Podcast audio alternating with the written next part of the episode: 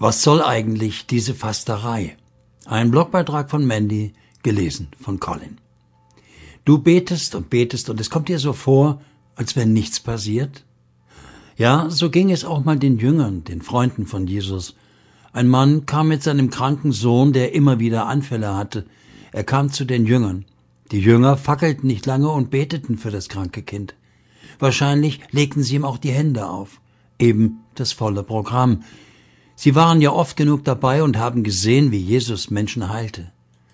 Sie beteten und beteten, laut und leise, jeder für sich, alle gemeinsam. Doch es passierte nichts.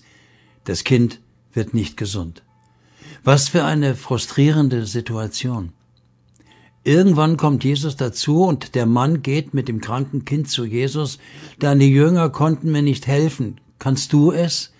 Kannst du meinen Sohn heilen? Kurzer Prozess.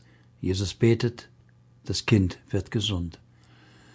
Danach fragen die Jünger Jesus natürlich, weshalb konnten wir diesen Dämon nicht austreiben? Und Jesus antwortete, solche Geister können nur durch Gebet und Fasten vertrieben werden. Das könnt ihr nachlesen in Markus 9 in den Versen 14 bis 29 der Hoffnung für alle Bibel. Tja, sagt Mandy, fast jeder kennt diese Situation. Du betest und betest und nichts passiert. Du betest für Heilung, für einen Job, für mehr Kohle, für all deine Freunde, die Gott nicht kennen, für deine Traumfrau. Aber irgendwie gehen die Türen nicht auf und nichts scheint zu geschehen. Du bist frustriert, verständlicherweise. Die Jünger gehen mit ihrem Frust zu Jesus und fragen ihn, woran hängt es? Und er antwortet, solche Geister können nur durch Gebet und Fasten vertrieben werden. Hä? Wie bitte? Was bedeutet das denn? Jesus stellt im Grunde zwei Kampftechniken vor. Beten und Fasten. Mandy schreibt weiter, ich stelle mir Beten immer wieder wie einen Boxkampf vor. Man braucht eine gute Technik, um den Gegner zu besiegen. Zuerst muss ein Boxer aber die Entscheidung treffen, sich die Boxhandschuhe anzuziehen und er muss in den Ring steigen. Das mache ich dann, wenn ich mich einer Situation stellen will, wenn ich sage, ja, dafür bete ich ganz gezielt. Ich will diesen Kampf gewinnen. Viele von uns boxen dann mehr schwächlich als kraftvoll vor sich hin. Irgendwie so die Monologvariante, du erzählst ihm deine Sorgen, deine Nöte, aber so wirklich ändert sich nichts. Und deine Power und Durchschlagskraft hast du im Laufe der Zeit auch immer mehr verloren. Kennst du das? Es ist wie Schattenboxen, auf Dauer frustrierend. Interessanter und gezielter wird dann schon die Dialogvariante. Das heißt, du kannst Gottes Stimme hören und wenn das geschieht, dann verändert sich deine Durchschlagskraft. Du weißt ganz genau, wo du hinschlägst. Und dann kommt Jesus und sagt dir, dass es noch eine andere Technik gibt. Das Fasten. Fasten hat mehr Durchschlagskraft, mehr Power und mehr Reichweite. Wenn du fastest, verändert sich deine Perspektive, weil du im Kampf ganz andere Bewegungen machst. In der Bibel ist öfters von Fasten die Rede. Das bedeutet nun nicht, dass es um irgendwelche Diäten, Heilkuren oder Gurkenmasken geht. In der Bibel verzichten die Menschen ganz bewusst auf Essen, weil sie merken, dass sie in einem bestimmten Bereich einen Durchbruch brauchen. Es gibt eine wunderbare Bibelstelle, die sehr genau erklärt, was geschieht, wenn du fastest. Wenn ihr fastet, dann wird mein Licht eure Dunkelheit vertreiben wie die Morgensonne, und in kurzer Zeit sind eure Wunden geheilt. Eure barmherzigen Taten gehen vor euch her, meine Macht und Herrlichkeit beschließt euren Zug. Wenn ihr dann zu mir ruft, werde ich euch antworten. Wenn ihr um Hilfe schreit, werde ich sagen, ja, ich bin hier, ich bin. Dann wird mein Licht eure Finsternis durchbrechen, die Nacht wird zum hellen Tag. Immer werde ich euch führen. Auch in der Wüste werde ich euch versorgen, ich gebe euch Gesundheit und Kraft. Ihr gleicht einem gut bewässerten Garten und einer Quelle, die nie nie versiegt. Euer Volk wird wieder aufbauen, was seit langem in Trümmern liegt, und wird die alten Mauern wieder errichten. Man nennt euch dann das Volk, das die Lücken der Stadtmauer schließt und Volk, das die Ruinen bewohnbar macht. Wenn ihr das tut, werde ich die Quelle eurer Freude sein. Ich werde euch über Berge und Schluchten tragen und euch das ganze Land mit seinem reichen Ertrag schenken, das ich eurem Stammvater Jakob zum Erbe gegeben habe. Mein Wort gilt. Vergleicht das bitte mit Jesaja 58 und den Versen 8 bis 14. Wenn du fastest, verspricht dir Gott, eine neue Perspektive zu bekommen. Ich habe die ganze Fasterei lange nicht wirklich kapieren können, sagt Mandy. Ich dachte, was hat denn Beten nun damit zu tun, ob ich Mittag esse oder nicht? Was soll mein Verzicht auf Essen für eine Auswirkung haben? Eine Auswirkung haben auf das, was ich nicht sehe, oder wie soll dadurch jemand plötzlich gesund werden? Etwas Krasses habe ich vor zwei Jahren erlebt. Da war jemand psychisch schwer krank und jemand anders ergriff die Initiative und schickte Mails rum von wegen, lasst uns für XY beten und auch fasten. Na gut, machst du eben mal mit, dachte ich mir.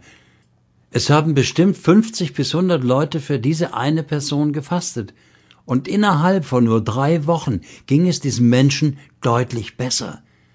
Er konnte wieder arbeiten gehen. Die Ärztin schüttelte nur ungläubig den Kopf. Die Person selbst wusste nichts von dieser großen Fastenaktion. Hm, bis heute gab es keinen einzigen Rückfall mehr. Er ist gesund, er ist munter, er ist happy. Erst als ich es selbst ausprobiert habe, habe ich kapiert, dass viel mehr dahinter steckt. Fasten macht tatsächlich einen riesen Unterschied. Es geht auch nicht darum, ob du nun Essen fastest oder irgendetwas anderes, denn nicht jeder sollte einfach so das Essen weglassen. Kranke, Schwangere und so weiter. Es geht darum, bewusst auf etwas zu verzichten, was sonst selbstverständlich ist. Es ist für mich absolut nicht nachvollziehbar, wie Fasten funktionieren kann, aber ich weiß, dass es funktioniert. Ich schrieb im letzten Beitrag, dass ich fest davon überzeugt bin, dass wir nicht gegen Menschen, sondern gegen Mächte der unsichtbaren Welt kämpfen. Genauso ging es auch den Jüngern, die für den kranken Jungen beteten. Sie beteten gegen diesen Dämon. Klingt irgendwie krass, ist es ja auch. Und gegen diese unsichtbare Welt zu kämpfen, bedeutet manchmal eben auch krasse Kampftechniken anzuwenden. Fasten heißt füreinander kämpfen. Jeder Boxer muss trainieren, er muss Mucki kriegen und er braucht Kondition. Wahrscheinlich hat er nicht immer Lust aufs Training und manchmal auch schmerzhaften Muskelkater. Doch ein Boxer hat ein Ziel. Das Ziel, den Gegner zu besiegen und darauf arbeitet er hin. Er boxt sich durch, wie man so schön sagt. Und genau so musst du dich durch Fasten boxen. Das macht nicht immer Freude und gerade am Anfang ist es sehr hart. Da lauert die Versuchung in jeder Bäckerei, an der du vorbeigehst, und an jeder Currywurstbude. Es ist abartig schwer. Verlang dir nicht zu viel ab. Du musst nicht gleich drei Wochen am Stück fasten. Fang mit einem Tag an, später dann mal zwei, mal drei und dann mal eine ganze Woche. Trainiere langsam, aber stetig und verliere dein Ziel nie aus den Augen. Wofür oder für wen willst du fasten? Mandys Tipp, häng es nicht an die große Glocke, sondern tu es einfach.